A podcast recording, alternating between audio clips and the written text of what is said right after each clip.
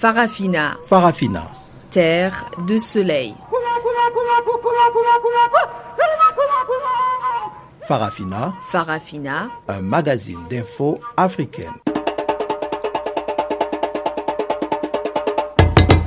Présentation Guillaume Cabissoso. Bonjour à tous et bienvenue sur Canal Afrique, la voix de la Renaissance africaine qui émet d'Auckland Park en Afrique du Sud. Ibrahim Revelino est à la mise en œuvre de cette édition d'information dont voici sans plus tarder les principaux titres.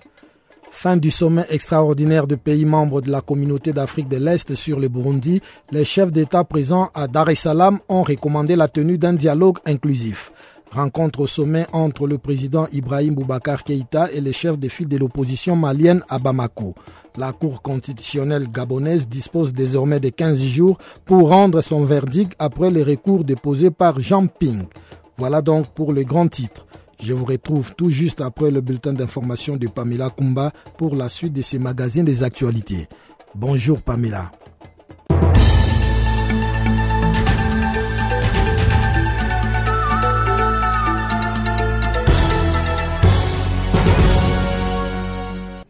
Bonjour à tous. Commençons ce bulletin par la crise post-électorale gabonaise. Le candidat Jean Ping a finalement saisi la Cour constitutionnelle pour dénoncer les anomalies des résultats des votes du Haut-Ogui. Jean Ping va ainsi tenter d'invalider ces résultats controversés à l'origine de la victoire d'Ali Bongo Ondimba.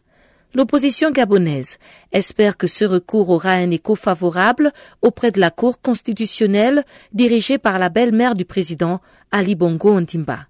Marie-Madeleine Bourancho est accusée depuis 1993 de toujours rendre des décisions favorables aux candidats du Parti démocratique gabonais au pouvoir, avec le feu Omar Bongo Ondimba aux élections de 1993, 1998 et 2003 puis avec Ali Bongo Ondimba en 2009. Jean Ping s'est autoproclamé vainqueur de l'élection présidentielle du 27 août au lendemain du scrutin. Il est arrivé deuxième selon les résultats officiels devant huit autres candidats avec 48,23% des suffrages contre 49,80% pour Ali Bongo. Le chef de l'opposition malienne s'est dit favorable à un report des élections municipales prévues le 20 novembre. Soumaïla Sissé s'exprimait jeudi à l'issue d'une rencontre avec le président Ibrahim Boubacar Keïta. Soumaïla Sissé a expliqué qu'un report était envisageable à cause de l'instabilité dans le centre et le nord du pays. Le président de l'Union pour la République et la démocratie et ancien ministre des Finances a précisé que l'opposition n'était pas très satisfaite de la loi électorale actuelle. Il a aussi regretté que l'opposition n'ait pas été associée aux accords de paix visant la région du nord du pays. Soumaïla Sissé a également abordé avec le président Ibrahim Boubacar Keïta le déficit de dialogue et la nécessité d'organiser des concertations nationales ainsi que la situation difficile du nord du pays. Les élections municipales qui auraient dû se tenir en 2014, constamment repoussées en raison de l'instabilité du Mali, ont été fixées au 20 novembre prochain. En République démocratique du Congo, les acteurs politiques ont abordé jeudi l'épineuse question de l'organisation des élections au chapitre de la continuité du dialogue national. Trois options ont été présentées. Il s'agit notamment d'une présidentielle couplée avec les législatives. C'est la solution privilégiée par l'opposition et la communauté internationale. La deuxième option requiert de commencer par les élections locales et provinciales. C'est l'option préférée de la majorité. Et la dernière option consisterait à coupler toutes les élections en un jour. Selon Vital Caméré, il appartient donc à l'opposition politique, la société civile et à la majorité au pouvoir, en toute responsabilité, de choisir une option pour que la CENI puisse présenter le calendrier électoral. Les opposants congolais veulent éviter toute possibilité de maintenir le président Joseph Kabila au pouvoir.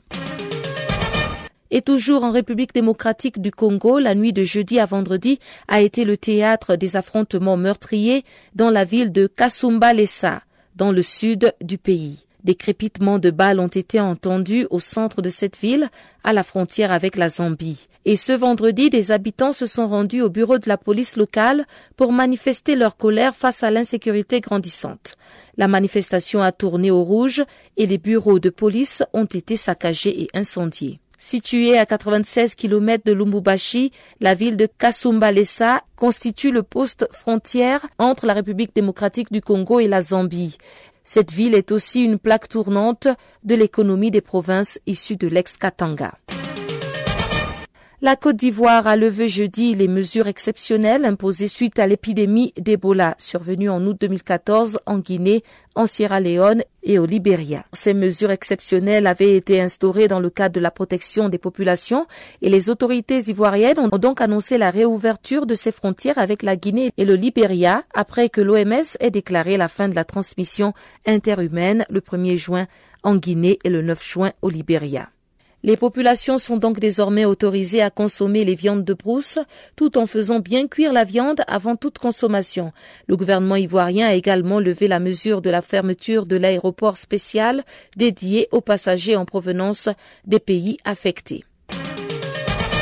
Et on termine au Sud-Soudan où plusieurs membres de la société civile avaient été menacés. Ils avaient rencontré en début de ce mois de septembre à Djouba les représentants du Conseil de sécurité de l'ONU et aujourd'hui ils affirment être victimes des représailles du gouvernement après la disparition d'un activiste.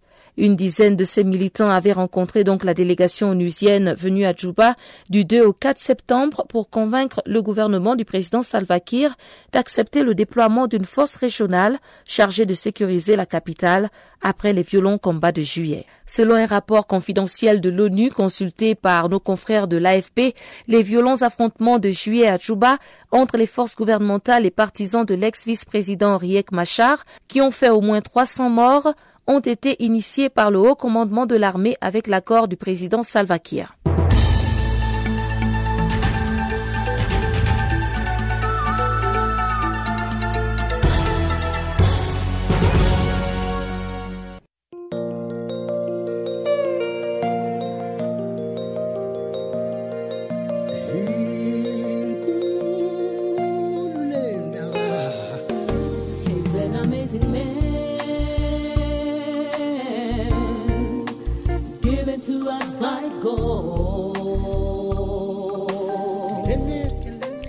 Channel Africa, la voix de la Renaissance africaine. Écrivez-nous sur notre page Facebook Channel Africa. Faites-nous des tweets French Farafina ou bien Channel Africa 1.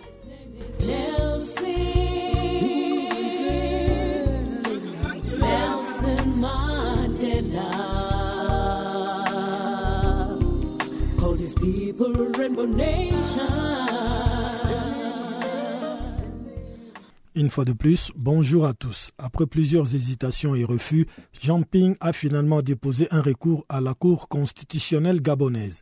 Les supporters du candidat malheureux à la présidentielle du 27 août, dont certains continuent à manifester pacifiquement à l'ambassade du Gabon en Afrique du Sud, espèrent que la Cour constitutionnelle gabonaise va trancher en sa faveur. Ivan Dissouli, représentant des Ping en Afrique du Sud, a réagi sur nos antennes. Euh, aujourd'hui, Jean-Pierre dépose le recours parce que je vous dis, il reste toujours légaliste. Il y a des lois d'abord qui disent que pour contester une élection, après euh, euh, avoir à, remarquer une anomalie, c'est devant la Cour que ce recours doit être déposé. Donc, Jean-Pierre n'a fait que suivre la procédure légale qui existe au Gabon. Mais pour autant, sachant que la présidente de la Cour constitutionnelle, qui est déjà là illégalement, qui est 5 ans depuis 91, et qui est en même temps la mère des demi-frères du président Ali Bongo, et qui n'a jamais eu le droit, comme dans le temps, parce que nous savons que les élections 93, présidentielles, 93, 1993, 1998, 2007 et même 2009 n'ont jamais été gagnées par le parti au pouvoir. Elle a toujours dit le droit en où on, l'a traité de, de, tour de piste en même temps. Parce qu'elle dit que le droit, ou elle ne veut pas dire le droit, mais elle ne se contente que de donner l'avantage au pouvoir actuel parce qu'elle-même elle appartient au pouvoir actuel parce qu'elle bénéficie des avantages du pouvoir actuel. Mais est-ce que quelque part dans cette initiative, il y aurait un avantage pour Jean Ping? Nous pensons que cette fois-ci, Madame Bouranto, président de la Cour cette fois-ci, elle devra se mettre à la hauteur du monde, elle devra se dans le panthéon de l'histoire gabonaise, de la vie gabonaise, parce que nous savons tous que Jean Ping a gardé au, la main les résultats de, l'élection présidentielle du 27 août dernier. Donc, par rapport à ce qui est remarqué et par rapport, les, par rapport aux votes frauduleux, sinon les, les, les résultats frauduleux qui sont sortis de l'autre elle devra se prononcer selon le droit, elle devra lire le droit et déclaré Jean-Ping président de la République. Nous pensons que cette fois-ci, elle va se résigner et elle doit prendre la, elle doit, elle doit prendre la mesure des choses et dire le droit euh, tel qu'il est en même temps. Nous allons espérer que cette fois-ci, elle dira le droit comme cela se doit. Dans le cas où la Cour euh, déboutait Jean-Ping, est-ce que vous allez reprendre les manifestations de rue? Ben, Déjà que nous n'avons pas arrêté les manifestations de rue, par contre, pour nous ici en Afrique du Sud, nous continuons à faire nos sitting à l'ambassade. Même si l'ambassade a été fermée, ils ont reçu un ordre depuis le Gabon qui demandait qu'ils ne travaillent pas toute cette semaine. Et nous, jusqu'à présent où je vous parle, je suis devant l'ambassade, assis avec des pancartes, avec des amis pour toujours protester contre euh, cette fraude massive qui a organisé le camp Ali Bongo au Liban. Nous croyons que cette fois-ci, le Gabon sortira de cette sphère qui nous gangrène toujours dans un, dans un flou nous pensons que cette fois-ci, le Gabon sera inscrit au panthéon des pays africains et cette fois-ci, le Gabon deviendra démocratique. Alors, la Cour dispose d'un délai de 15 jours afin de pouvoir euh, évacuer le contentieux et proclamer les résultats définitifs.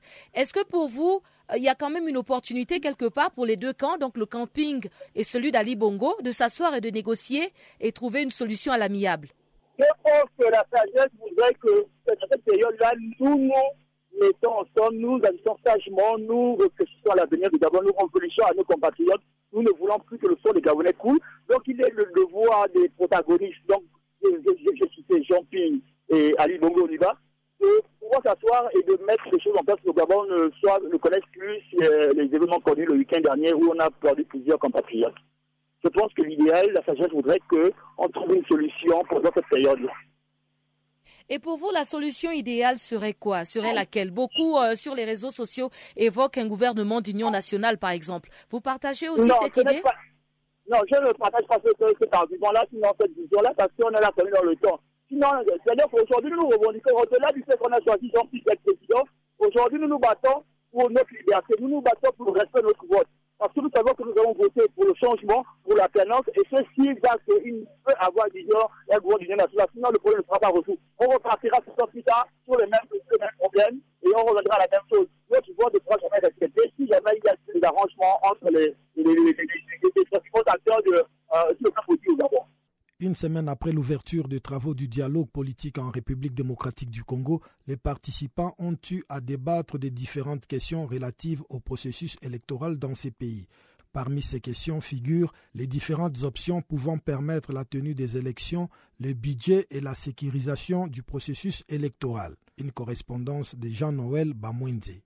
Après les présentations de différentes personnalités, dont le président de la Commission électorale nationale indépendante, les ministres des budgets, des finances, de la justice, des médias et de l'intérieur, les participants aux travaux de ces forums ont y à partager des points de vue.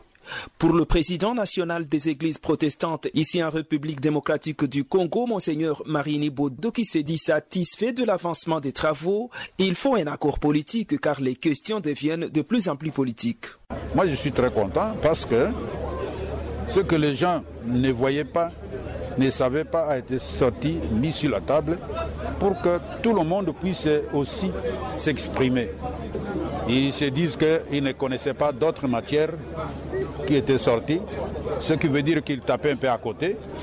Et je crois qu'on est en train d'aller vers le consensus et dégager d'abord le consensus politique. Parce que nous sommes au pied du mur. Sur le plan timing, sur le plan de préparation, sur le plan de financement, sur le plan de logistique, tout cela pose problème. Mais alors pour qu'on puisse arriver à une fait qui arrange tout le monde, il faut un consensus politique. Parce qu'à partir de la technique, l'affaire devient plus politique. Pour qu'on puisse faire un choix qui arrange tout le monde. Et moi je suis confiant à nos politiciens parce que ils discutent les affaires, mais ils parviennent toujours à trouver la voie de sortie. Donc je crois que nous devons avoir confiance l'un et l'autre. Parce que si il y a un problème, nous sommes tous des perdants. Personne ne peut dire qu'il est dans l'autre bateau. Nous sommes tous là. Alors quand notre bateau marche bien, tous, nous devons être des gagnants. Il faut un consensus politique. C'est justement là qu'on s'achemine car, après la présentation faite par le ministre de la Justice et des Droits humains, d'autres prisonniers vont recouvrir leur liberté comme l'explique le sénateur chez Okituntu de la majorité présidentielle. Concernant le ministre de la Justice, celui-ci a euh, réaffirmé la procédure quant à la libération de certains prisonniers. Mais il a insisté sur le fait que toutes les personnes qui sont libérables le seront. S'il le retard actuellement, c'est par rapport à la technique juridique, par rapport à leur libération. Mais en tout cas, euh, leur libération est certaine. Déjà demain, il va signer l'arrêté pour mettre en liberté ceux qui bénéficient déjà de l'amnistie. 110 personnes. Et quant au ministre des Médias, le ministre des Médias a euh, cité trois catégories des organes de presse qui ont des problèmes aujourd'hui avec son ministère. Pour la première catégorie, c'est celles qui ont un problème avec la justice pour avoir diffusé certains messages qui euh, euh, prônent l'intolérance raciale. pour cela, il attend la décision de justice. La deuxième catégorie, c'est celles qui font l'objet des mesures administratives. Parce que ces, médias ne sont pas en ordre en matière de frais de taxation, redevance. Et la troisième catégorie, c'est ceux qui opèrent en organes pirates, c'est-à-dire ceux qui sont en toute illégalité. Il faut dire effectivement que parmi les revendications de l'opposition figure la libération de tous les prisonniers politiques et d'opinion ainsi que la réouverture des médias fermés. Les travaux en cours ici à la Cité de l'Union africaine à Kinshasa réunissent 93 délégués de la majorité présidentielle, 93 de l'opposition, 64 de la société civile et 30 autres personnalités. Jean-Noël Pamouizé, Channel Africa, Kinshasa. À l'issue d'une rencontre avec le président Ibrahim Boubacar Keïta, le chef de file de l'opposition malienne, Soumaïla Sissé, s'est dit favorable à l'organisation d'une conférence de toutes les forces vives maliennes pour évoquer la crise multiforme qui sévit dans le pays.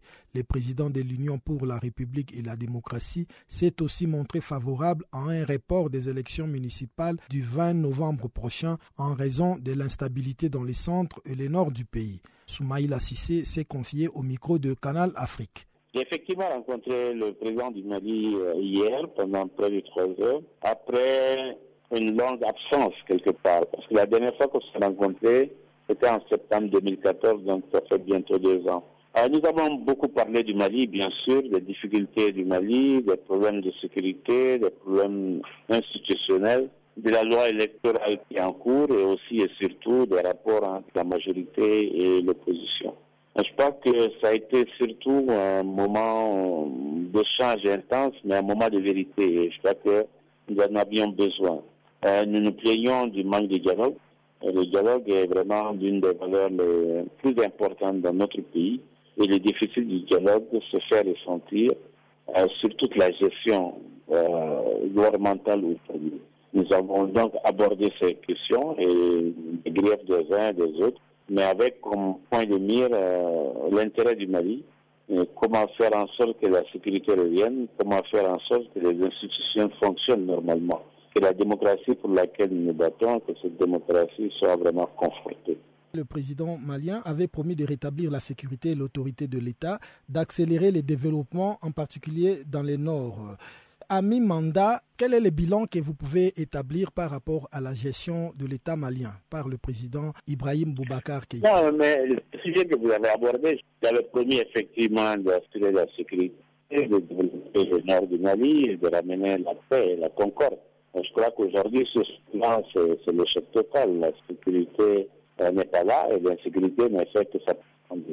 L'insécurité qui était dans le nord et dans l'extrême nord, aujourd'hui est descendue Borona, à l'est, au centre, et même Bamako et le sud ne sont pas épargnés. Donc de ce côté-là, je crois que le bilan est totalement négatif. Les Maliens aujourd'hui sont de plus en plus inquiets, ils ont de plus en plus le sentiment qu'ils sont abandonnés. Ces régions où l'insécurité règne au quotidien, il n'y a plus d'école, il n'y a plus d'administration, il n'y a plus de centre de santé, il n'y a plus d'entretien routier, il n'y a même plus de juges. Donc, il que rien ne peut fonctionner normalement et que la gouvernance en ressent totalement. Vous avez conduit lundi dernier une délégation de l'opposition auprès du ministre de l'administration territoriale pour lui faire part de vos réserves sur le nouveau code électoral. Qu'est-ce qui vous gêne dans ces nouveaux codes électoraux? Dans le code électoral, il y a effectivement beaucoup de choses qui nous gênent. La première chose, c'est que le code n'est pas concentré, n'a pas fait l'objet de consultation. Un code électoral aussi important dans une période de crise que celle qu'on connaît aurait dû faire l'objet d'une large discussion avec la classe politique dans son ensemble et avec l'opposition en particulier. Ceci dit, le ministre nous a écoutés, il y a certainement des aspects qui vont modifier, mais il y a des aspects importants qui n'ont pas été réglés, que nous recouvrent en particulier tout ce qui a trait à la transparence. Vous avez un code électoral qui n'impose pas, par exemple, un dépouillement public. Je crois que là, c'est vraiment la, la, négation même des aspects démocratiques des choses. Le contrôle populaire doit pouvoir euh, s'exercer. Nous avons un certain nombre de griefs de ce ordre-là que nous avons mis en avant. Euh, la façon dont on récolte les résultats, la façon dont on le vote. Le contrôle lui-même est relativement faible. Et nous avons souhaité que tout ça soit renforcé pour que la confiance règne le nouveau projet de loi sur le code électoral qui fait que la caution pour être candidat à la présidence de la République est passée de 10 millions à 35 millions de francs CFA. Ça aussi, c'est un point d'achoppement entre l'opposition et le pouvoir. Il y a deux points d'achoppement au niveau des présidentielles. Il y a effectivement la caution qui était prévue à 35 millions de Le gouvernement a fait un amendement pour ramener ça à 25 millions. On va voir ce que les députés vont en dire et à reculer un petit peu. Ensuite, il y avait le parrainage où il fallait 15 députés, ce qu'on appelle des conseils nationaux, ce qui donnait bien sûr aussi le sentiment d'exclure un certain nombre de personnalités. Parce qu'il n'y a que trois partis au Mali qui peuvent afficher 15 députés sans problème. Ça veut dire donc qu'on aurait eu un maximum de trois, de trois candidats. Là aussi, le gouvernement a reculé, il a ramené euh, le, parrainage à la situation en paix et 10 députés ou 5 conseils communaux par, par région. Donc je pense que c'est certainement un point d'accord entre la majorité et, et l'opposition. Deuxième et dernière journée du sommet extraordinaire des pays membres de la communauté d'Afrique de l'Est en Tanzanie, la crise politique burundaise était encore une fois au cœur des débats en l'absence du président burundais Pierre Nkurunziza. Les chefs d'État africains présents Dar es Salaam ont recommandé un dialogue inclusif. Abdul Nzeimana, secrétaire exécutif adjoint du Sénared, nous en dit un peu plus au micro de Pamela Kumba. Euh, ces sommets, ce qu'on peut retenir de la première journée, c'est tout d'abord l'absence. L'absence est une absence de marque, celle du président euh, du Burundi, le président autoproclamé, parce que pour l'opposition, c'est un président de fait et c'est quelqu'un qui, qui s'est imposé pour être président. Et voilà, ce monsieur, ces derniers temps, il ne quitte plus le Burundi il y a de cela plus d'une année. Euh, signe qui montre que voilà, il sait très bien qu'il ne mérite pas d'être là. C'est un peu euh, vraiment triste pour le Burundi parce qu'hier, toute la journée, les chefs d'État de la de la région, de l'East African Community, ont parlé du Burundi, mais euh, avec quel interlocuteur? En face, il n'y avait pas le président, le président autoproclamé Nkurunziza. Il a préféré aller inaugurer un petit hôtel dans une province qui s'appelle Muyinga. Voilà, donc euh, globalement, les chefs d'État de la région ont constaté l'absence de ce monsieur de, de, de, et puis euh, ils ont travaillé parce que déjà comme, euh, comme premier résultat, c'est qu'ils ont tous à l'unanimité soutenu la médiation, le travail du médiateur. Et deuxièmement, ils ont soutenu que euh, les négociations inclusives doivent être poursuivies pour le retour à la paix et à la vie normale au Burundi. Alors, ce n'est pas la première fois qu'on parle de, de, dialogue inclusif. Est-ce que ces chefs d'État membres de l'EAC ont des moyens de pression afin de pouvoir enfin concrétiser ce dialogue inclusif? Effectivement, l'EAC a les moyens de pression et je, je vais vous rappeler ici que lors de premières négociations d'Arusha, donc les négociations qui ont duré de, de 1998 à 2000 et qui, sont, qui ont abouti à l'accord d'Arusha pour la paix et la réconciliation au Burundi, la région a sorti l'une de, de, de, de leurs armes et qu'elle peut encore une fois sortir aujourd'hui. Et donc, euh, ça a été l'embargo, l'embargo économique sur le, Burundi. Et je me dis qu'aujourd'hui, c'est encore possible. Comme vous le savez, le Burundi, c'est un pays enclavé. Et il est enclavé, il est entre, entre euh, tous ces pays-là. Donc, si demain la Tanzanie bloque le passage de tous les effets vers le Burundi ou euh, qui, qui quitte le Burundi, et Nkurunziza sera obligé, comme Bouyoya par le passé a été obligé de négocier avec tout le monde. Alors, mais est-ce que vous pensez que cette fois-ci, quand même, euh, le président va accepter de s'asseoir avec euh, le Sénarède qu'il qualifie de terroriste? Bon, tout d'abord, euh, cette qualification est fallacieuse. Je pense que tout le monde sait très bien que au Sénarède, il y a son ex-vice-président, de la République. Et au Sénat, il y a aussi son ex-président de l'Assemblée nationale. tous deux, euh, leur faute, c'est de lui avoir conseillé de ne pas prendre le troisième mandat. Alors, qualifier le Sénat de, de terroriste, c'est gratuit et c'est même aberrant. Mais tout compte fait, il n'a pas d'autre choix. Euh, la seule opposition sérieuse euh, au Burundi, elle est regroupée au sein du Sénared. Donc c'est avec le Sénared qu'il doit négocier pour trouver euh, une solution à la crise actuelle. Et, parlons justement de crise. Euh, le Gabon, par exemple, est en train d'avoir aussi, euh, peut-être pas le même schéma, mais un schéma d'un président qui est contesté et d'un opposant euh, qui estime qu'il a gagné les élections. Lorsque vous regardez un peu cette situation, est-ce que vous trouvez des points de ressemblance avec celle du Burundi? Est-ce que on peut se projeter un peu dans l'avenir et essayer d'analyser à quoi ça peut aboutir? Oui, il y a, des ressemblances parce que c'est quoi? Là, c'est encore une fois euh, quelqu'un qui est en train de contester la souveraineté de son peuple, parce que c'est le peuple qui est souverain, c'est le peuple qui décide de l'avenir du pays, et c'est par la voie des urnes. Alors, qu'est-ce qu'on voit au Gabon? On voit quelqu'un qui apparemment s'accroche parce que de toute évidence, s'il n'y a pas eu quelque chose dans le haut au Goué, pourquoi ne pas recompter? Pourquoi ne pas recompter? Surtout que ce n'est pas un nombre énorme de voix c'est, ça serait une affaire de 3-4 heures, c'est, c'est vite fait. Mais cette contestation qui va, euh, je dirais, à l'extrême du côté du président sortant montre très bien qu'il y a un guy sous roche. Donc, ressemblance avec le Burundi, Nkurunziza qui n'a pas voulu respecter la constitution et l'accord d'Arusha. Et au Gabon, je présume qu'il y a un président sortant qui, là, ne veut pas respecter la souveraineté du peuple.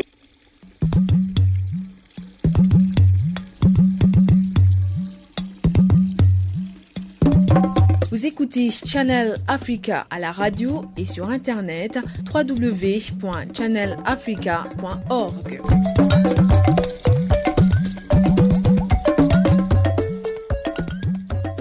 Chers auditeurs, je vous rappelle que vous êtes à l'écoute de Farafina, votre magazine des actualités en langue française.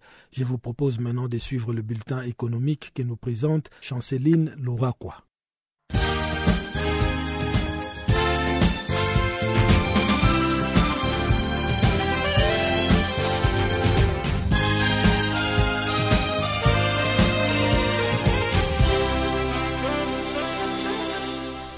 Amis auditeurs de Channel Africa, bonjour. Il s'est clôture ce vendredi dans la capitale sénégalaise une réunion de consultation régionale organisée par la Banque africaine de développement. À cet égard, trois des cinq priorités définies par la Banque africaine de développement pour sa stratégie décennale prochaine étaient au centre de discussion entre les représentants de l'institution et des membres de la société civile ouest africaine. À ces sujets, l'accès à l'énergie, la transformation de l'agriculture africaine et l'amélioration des conditions de vie des Africains à travers la création d'emplois pour les jeunes ont fait l'objet des présentations et des vifs débats entre des représentants de la société civile ouest africaine et de la Banque africaine de développement à Dakar.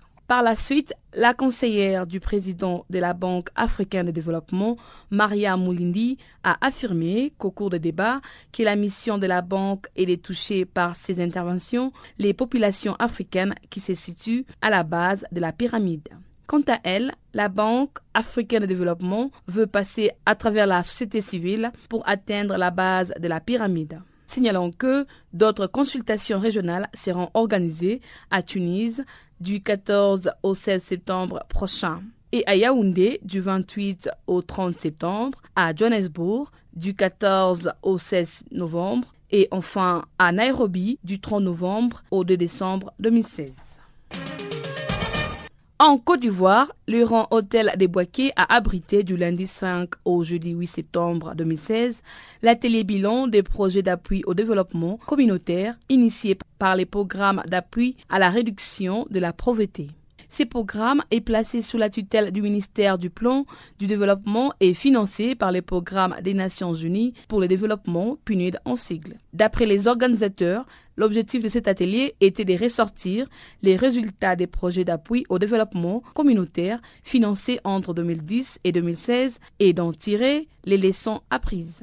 Il s'agissait donc de présenter les résultats des projets communautaires réalisés dans cette période, d'identifier les principaux problèmes rencontrés dans la réalisation de projets et de faire des propositions visant à les éviter. Enfin, formuler des recommandations visant à améliorer les initiatives futures en matière d'appui au développement communautaire. Pour la coordinatrice nationale du programme d'appui à la pauvreté et à la réalisation, Madame Siloué Fatima, ces projets a touché divers domaines d'activité. Elle précise que 62 projets ont été appuyés sur l'ensemble du territoire national dans plusieurs domaines d'activité tels que la transformation du manioc, la production de la tomate, des produits vivriers, des maraîchères et des projets de réhabilitation d'infrastructures communautaires. Ce sont là des micro-projets dont le financement est compris entre 5 et 16 millions de francs CFA.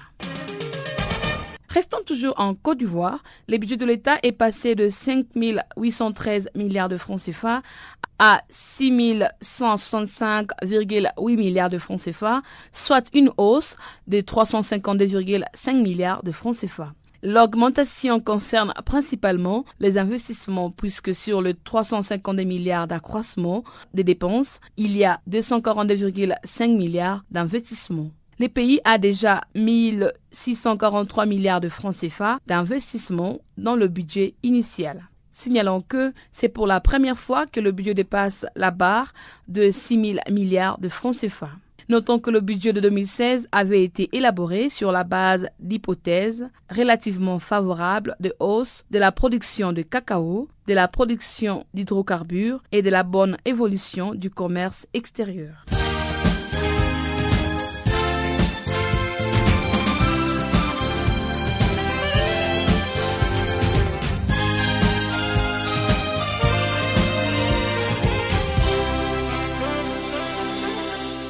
Channel Africa, la voix de la renaissance africaine.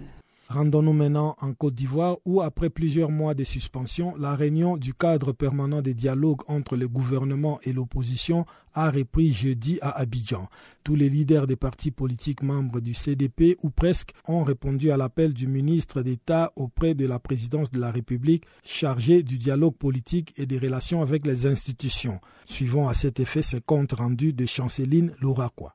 Les dialogues a repris entre le pouvoir ivoirien et l'opposition à travers le cadre permanent du dialogue. Après avoir longtemps boudé les réunions régulières entre le ministre en charge du dossier Janot Aousso et l'opposition, ces derniers se sont rendus jeudi au ministère pour aborder les points litigieux stigmatisés par l'Alliance des forces démocratiques, la coalition des forces d'opposition. Au menu de discussion d'hier, les législatives, la réforme constitutionnelle, l'accès aux médias d'État pour l'opposition et la libération des prisonniers politiques que réclame l'opposition comme l'a précisé Pascal Afi leader de l'AFD à l'issue de la rencontre. L'opposition ivoirienne s'est montrée satisfaite jeudi de la reprise du dialogue avec le pouvoir à l'issue de cette réunion du cadre permanent du dialogue tout en réaffirmant ses positions sur les prisonniers politiques ou la nouvelle constitution voulue par le président Alassane Ouattara. Le dialogue a repris, a dit le leader de l'opposition, Pascal Afi Nguessan, justifiant son retour au sein du cadre permanent du dialogue par des gestes du pouvoir, dont le dégel des avoirs des dix cadres de son parti, les Fronts populaires ivoiriens, FPI en sigle, fondé par l'ancien président Laurent Gbagbo, ainsi que la libération de neuf prisonniers politiques. Afin Nguessan, qui a toutefois déclaré que l'opposition maintenait sa ligne de conduite, a annoncé qu'une soixantaine d'autres prisonniers qui n'ont pas encore été jugés devraient retrouver la liberté d'ici à la fin de l'année et que des réunions auraient lieu prochainement pour finaliser la liste des personnes libérées. L'opposition a marqué sa vive préoccupation quant aux prochaines élections législatives, alors que la date du scrutin, les découpages et les nombres des circonscriptions ne sont pas encore connus. Il faut ici rappeler que le mandat des députés prend fin en novembre ou début décembre. Afin Wessan a aussi réitéré la grande frustration de l'opposition quant à son accès aux médias publics, estimant que le comportement des médias publics est pire qu'à l'époque du parti unique. L'opposition n'a pas commenté les fonds de la nouvelle constitution voulue par le président Ouattara dont les grandes lignes sont notamment la création d'une vice-présidence et d'un Sénat, mais elle a exigé la création d'une commission constitutionnelle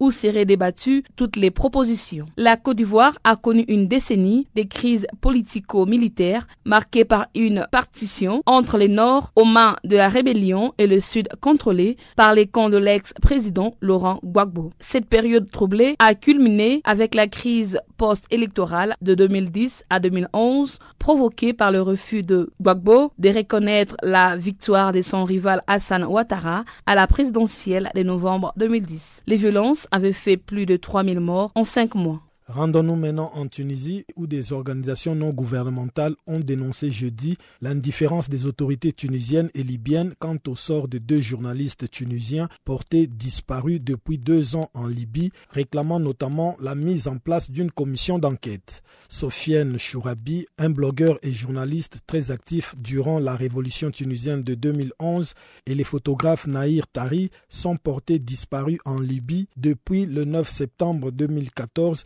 date à laquelle ils se trouvaient dans la région d'Adabiya, à l'est du pays. À l'occasion du deuxième anniversaire de leur disparition, une dizaine d'ONG, dont Reporters sans frontières et Amnesty International, ont réitéré dans un communiqué les rappels afin que la lumière soit faite et fustiger l'inertie et l'indifférence des autorités tunisiennes et de leurs homologues libyennes. Elles regrettent notamment l'absence de concrétisation d'une commission d'enquête promise il y a un an par les gouvernements tunisiens, jugeant qu'elle serait seul à même d'éclairer sur les circonstances de la disparition et d'apaiser l'immense douleur des familles. Le père de Nahir Tari a lui déploré un relâchement des efforts des autorités tunisiennes pour éclaircir les sorts des disparus. Il y a une énigme dans cette affaire, a-t-il dénoncé. Les parents Tari se sont eux-mêmes rendus en Libye pour tenter de retrouver leur fils a pour sa part relevé la responsable régionale des Reporters sans frontières, Yasmine Kacha. C'est la preuve du manque de soutien dont les proches des journalistes estiment être l'objet. Pour sa part, le nouveau ministre tunisien chargé de la société civile a assuré que le gouvernement entré en fonction fin août était pleinement concerné. Nous faisons un état de lieu. S'il y a un engagement pris par l'ancien Premier ministre, nous allons l'honorer, a-t-il déclaré en référence à la demande de création d'une commission d'enquête. L'essor de deux journalistes tunisiens fait l'objet d'informations contradictoires. Depuis 2015, la branche libyenne du groupe extrémiste État islamique a affirmé les avoir exécutés. Quelques mois plus tard, l'ex-ministre tunisien des Affaires étrangères avait toutefois affirmé qu'ils étaient vivants. Leurs proches ont manifesté en février devant la présidence du gouvernement à Tunis pour exprimer leur désarroi. En mémoire de cette disparition, depuis 2015, le 8 septembre marque la journée nationale pour la protection des journalistes en Tunisie. Sur un tout autre chapitre maintenant, l'année 2016 marque le 50e anniversaire de la journée internationale de l'alphabétisation qui fut proclamée par la conférence générale de l'UNESCO en 1966. Plus de détails avec Bohen Chakroum, le chef de la section en charge de l'alphabétisation et de la formation professionnelle à l'UNESCO. Il est au micro de Florence Westergaard. C'est une année importante. La célébration de l'alphabétisation et de la journée internationale correspond au 50e anniversaire de la journée, mais aussi ça correspond à la première année de la mise en œuvre des objectifs de développement durable. Le thème choisi pour cette année par rapport au prix de l'UNESCO, c'est l'alphabétisation et l'innovation. Et je pense qu'il y a aussi euh, un événement sous un thème qui parle de lire le passé, écrire le futur. Donc, euh, vous pouvez nous expliquer un peu quels sont tous les différents événements qui ont lieu à Paris, à l'UNESCO au siège? Oui, oui, absolument. Comme euh, on l'a dit tout à l'heure, on célèbre le 50e anniversaire de la journée internationale de l'alphabétisation et nous avons choisi comme, je dirais, slogan, c'est regardons le passé, qu'est-ce qu'on apprend des leçons tirées des 50 années d'action dans le domaine de l'alphabétisation, et puis comment pouvons-nous définir un programme d'action pour les 15 années à venir et s'assurer de l'atteinte des objectifs de développement durable et des objectifs de l'éducation, notamment l'objectif de développement 4. Donc euh, ça, c'est l'élément principal. Dans ce cadre, nous lançons également une alliance globale pour l'alphabétisation constitue et qui va constituer une plateforme pour faire avancer l'agenda de l'alphabétisation au niveau international, mobiliser les acteurs, pas uniquement de l'éducation, mais également des autres secteurs concernés par l'alphabétisation. Nous pensons au secteur de la santé, du travail, les secteurs sociaux, mais également les secteurs économiques. Donc nous prenons l'alphabétisation dans ses dimensions, je dirais, holistiques, et cette alliance va permettre de mettre ensemble des acteurs qui avant ne travaillaient pas nécessairement ensemble ou qui ne collaboraient pas d'une manière assez efficace. Et donc cette plateforme va permettre au niveau international de faire avancer l'agenda de l'alphabétisation dans le cadre du développement durable. Le dernier élément de la journée, c'est aussi la remise des prix de l'UNESCO, qui sont deux prix, le prix Confucius et le prix du roi Sejong.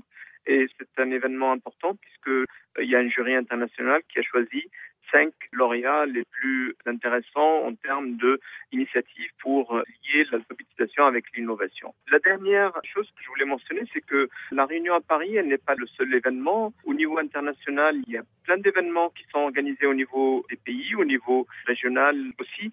Et nous, à l'UNESCO, nous essayons également de mettre en relief et de faire reconnaître et connaître ces événements et ces initiatives. Donc la journée, c'est une journée internationale. L'événement principal se passe à Paris, mais ça se passe également dans tous les pays du monde et chaque pays essaie d'organiser également des événements autour de cette journée. Et avant qu'on parle justement des prix, quels sont justement les défis que l'on rencontre dans l'alphabétisation et arriver à que toute personne soit alphabète? Donc, euh, quels sont justement les grands défis? Bah, Tout d'abord, bien sûr, nous, avons constaté qu'il y a un ensemble de facteurs qui agissent sur l'alphabétisation.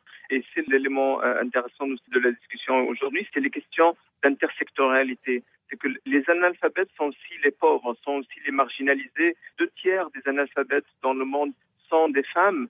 Donc c'est une conjugaison de facteurs et ce n'est pas un seul facteur.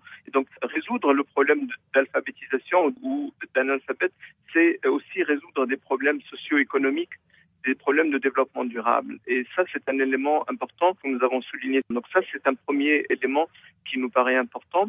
Le deuxième élément, c'est rendre l'alphabétisation pertinente, c'est-à-dire que ça doit répondre aux besoins des individus. Ce n'est pas uniquement apprendre à lire et écrire. Il faut que ça s'inscrit par rapport à, à, une demande, par exemple, de travail, par rapport à, à une question d'insertion, par rapport à une question de participation dans la communauté. Donc prendre l'alphabétisation, non pas uniquement le fait de lire et écrire, mais aussi les éléments qui sont valorisés par les individus et qui font qu'ils sont motivés pour apprendre et, travailler. Un dernier élément que je pense important, c'est la mobilisation des acteurs. C'est que le, problème de l'alphabétisation n'est pas uniquement le, problème du, ministère de l'Éducation, c'est aussi la société civile, c'est aussi le secteur privé, c'est aussi les autres acteurs concernés, tels que le ministère de l'Agriculture, le ministère de la Santé, etc. D'où l'intérêt d'avoir des plateformes et des alliances nationales, régionales et internationales qui mettent ensemble plusieurs acteurs et non pas uniquement les acteurs de l'éducation. Donc euh, aujourd'hui, bien sûr, est aussi euh, une journée spéciale puisque euh, l'UNESCO décerne les prix internationaux d'alphabétisation de l'UNESCO. En quoi consiste donc ce prix Cette année, on a voulu mettre l'accent sur l'innovation et sur la capacité des acteurs, des organisations qui sont en charge de mettre en œuvre des programmes d'alphabétisation à innover, à trouver des solutions par rapport à des problématiques au niveau communautaire, au niveau national, au niveau régional. Fin de la semaine mondiale de l'eau à Stockholm, des centaines d'experts du monde entier ont débattu sur le thème L'eau pour une croissance durable. Parmi les principaux sujets abordés figurent les rôles de l'eau dans la sécurité alimentaire mondiale. Suivant les explications de Mohamed Baza, fonctionnaire principal au sein de la division des terres et des eaux de la, de la FAO, dont les propos ont été recueillis par Anaïs Autin. À mon sens, la gouvernance de l'eau est très importante pour garantir l'accès équitable à l'eau, la gestion responsable des ressources en eau, ainsi que le suivi et la durabilité de ces ressources. Un autre point important qu'il convient de mentionner concerne les menaces auxquelles font face les écosystèmes naturels et donc les services rendus par ces écosystèmes à l'humanité. Ces menaces résultent aussi bien de la rareté de l'eau que de la dégradation de la qualité de ces eaux, et une bonne gouvernance doit garantir la durabilité de ces écosystèmes et des services qu'ils rendent. Il faut faire peut-être euh, l'accent en termes de problèmes sur la pénurie des ressources en eau qui est en train de s'accroître dans le monde et qui génère euh, la compétition pour ces ressources et laquelle compétition génère des conflits à différents niveaux. Cette situation aura tendance à augmenter dans le futur en raison des impacts du changement climatique, d'où la nécessité d'avoir une bonne gouvernance de ces ressources. Alors quelles sont les régions justement les plus vulnérables à ce type de problème et pourquoi? D'une manière générale, toutes les régions du monde ont des problèmes liés à l'eau, mais la nature de ces problèmes et le degré de leur acuité diffèrent d'une région à l'autre. Aussi, d'une manière générale, les problèmes majeurs se manifestent en la diminution des quantités d'eau disponibles et la dégradation de la qualité par la pollution. À noter que la pollution contribue aussi à la rareté, puisqu'une eau polluée est généralement impropre à l'utilisation. On parle de rareté ou pénurie d'eau quand les quantités d'eau disponibles à l'utilisation sont inférieurs aux besoins. Et on distingue deux types de pénurie. Il y a la pénurie physique qui correspond, comme son nom l'indique, au manque physique d'eau, c'est-à-dire que toutes les eaux qui peuvent être mobilisables sont actuellement mobilisées, mais elles restent toutefois inférieures à la demande. Ça, c'est la pénurie physique. Et le cas le plus flagrant pour ce qui concerne la pénurie physique en termes de région, c'est celle de l'Afrique du Nord et du Moyen-Orient. Le cas le plus illustratif. Mais il y a aussi des sous-régions de l'Inde, par exemple, de l'Asie centrale, d'Amérique latine, etc. La deuxième catégorie de pénurie d'eau, c'est ce qu'on appelle la pénurie économique, qui correspond au manque des ressources financières pour mobiliser l'eau afin de la rendre disponible pour l'utilisation. C'est un peu toutes les ressources financières qu'il faut pour stocker l'eau, la transporter, la distribuer, etc., jusqu'à l'emmener au niveau où on en a besoin. Et l'exemple le plus illustratif de cette situation est l'Afrique subsaharienne, qui utilise actuellement quelque chose comme environ 7% des ressources disponibles. Donc, à noter aussi que lorsqu'il y a pénurie d'eau, qu'elle soit physique ou économique, c'est la production agricole et donc la sécurité alimentaire qui ont subi les conséquences. Ceci en raison de la faiblesse relative de l'usage agricole de l'eau comparé à d'autres usages comme celui industriel et domestique. À titre d'exemple, plus de 84% des impacts économiques des sécheresses est subi par le secteur agricole et donc par la sécurité alimentaire. Quel rôle joue la FAO La FAO, euh, en tant, euh, je dirais que avocat de l'eau agricole, nous avons euh, dans le cadre du programme stratégique de la FAO certaines composantes qui sont très importantes et innovatrices en termes de disons, de gouvernance, en particulier de gouvernance de l'eau. Donc, quand on parle de gouvernance, d'abord, on fait allusion aux approches politiques, et aussi euh, aux stratégies sectorielles, aux institutions, mais aussi à la régulation, au cadre réglementaire. Et donc, euh, la FAO a un cadre de gouvernance euh, spécifique, disons, pour l'eau, qui englobe un certain nombre de packages qui permettent les pays à mettre en place les gouvernances qui sont adéquates. Et puis, il y a un autre aspect où la FAO est en train de jouer un rôle très important. C'est le cadre des objectifs de développement durable, en particulier l'objectif 6, pour lequel la FAO joue un rôle particulier avec d'autres partenaires pour le suivi de la mise en œuvre, l'assistance aux pays pour mettre en œuvre cet objectif ou pour atteindre cet objectif. Mais aussi, nous avons des rôles très importants dans la mise en œuvre des objectifs 2, 6, 11, 13 et 15. Et il y a un cadre que la FAO a développé pour, disons, appuyer les pays et guider dans le processus de mise en œuvre de ces objectifs. Qu'espérez-vous en termes de résultats, de décisions à l'issue de cette conférence? En fait, euh, les espérances euh, de cette conférence, qui est quand même un forum important où les participants viennent de toutes les parties du monde, sont multiples, mais euh, les plus importants pour nous, c'est d'abord d'avoir une idée sur les nouvelles connaissances et les expériences de nos partenaires. On cherche à avoir un engagement collectif sur des objectifs clairs et réalisables, mais aussi, et plus important pour nous, c'est de construire des partenariats pour appuyer les pays, ensemble avec l'AFO bien sûr, pour répondre aux besoins de ces pays et plus particulièrement les pays d'Afrique, mais aussi les autres pays membres de l'AFO à travers le monde.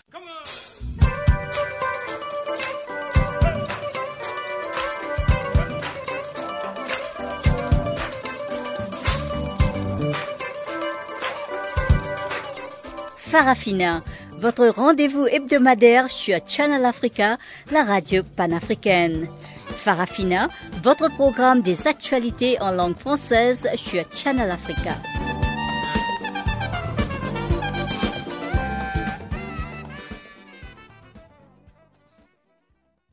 Nous voici presque à la fin de notre programme de ces jours. Mais avant de nous séparer, cédons encore le micro à Chanceline Louraquois qui a compilé pour nous les informations sportives.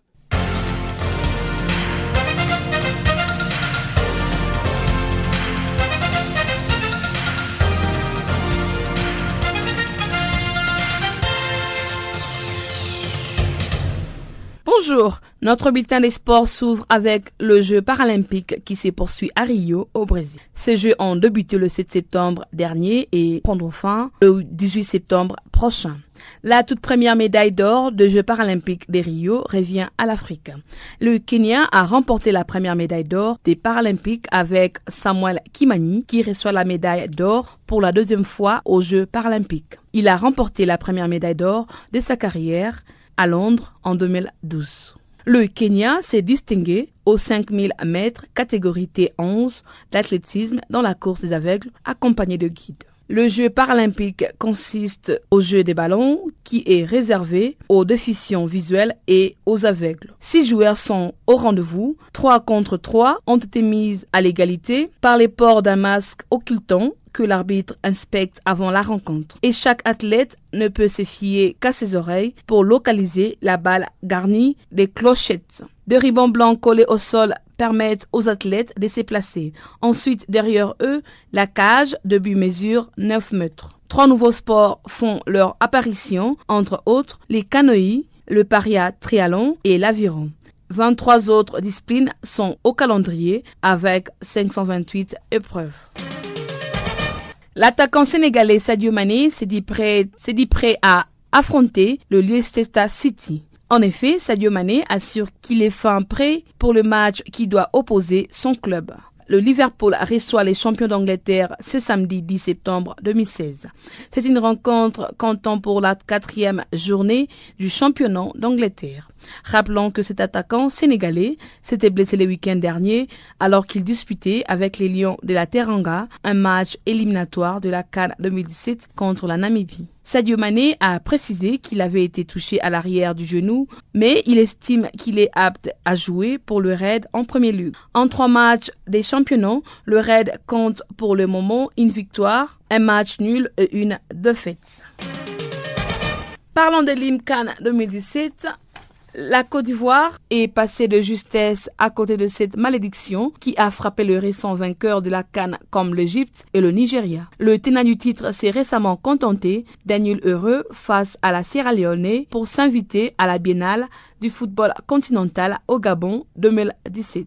La prestation des éléphants face à la Sierra Leone a été en a été en deçà des attentes. Tous les contraires des promesses et de l'esprit du jeu lors de l'opposition contre le Gabon. Au score de but à 1. Il est prévu le 14 septembre prochain un tournoi pour des migrants sur le terrain des Colovrailles situé face au siège de l'UEFA à Nyon en Suisse. Ce tournoi est organisé par l'Hospice Général, une institution genevoise d'action sociale avec les soutiens de l'UEFA. C'est un tournoi de football d'intermigrants en Suisse. Cette compétition rassemblera près de 120 migrants demandeurs d'asile répartis dans 16 équipes des 10 joueurs. Ces réfugiés, en majorité originaires d'Érythrée et d'Éthiopie, sont en ce moment dans ces centres d'hébergement de Genève, Lausanne ou encore à Nyon. Il y a également des Syriens, des Irakiens et des migrants du Sud-Afrique de l'Ouest.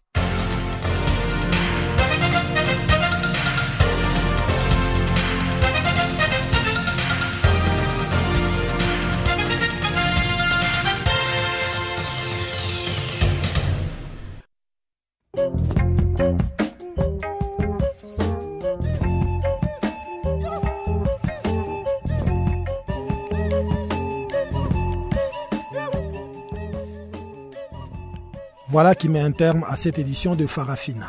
Guillaume Cabissoso et toute l'équipe du service français vous remercient pour votre aimable attention. Rendez-vous est pris pour demain, même heure, même fréquence. À très bientôt.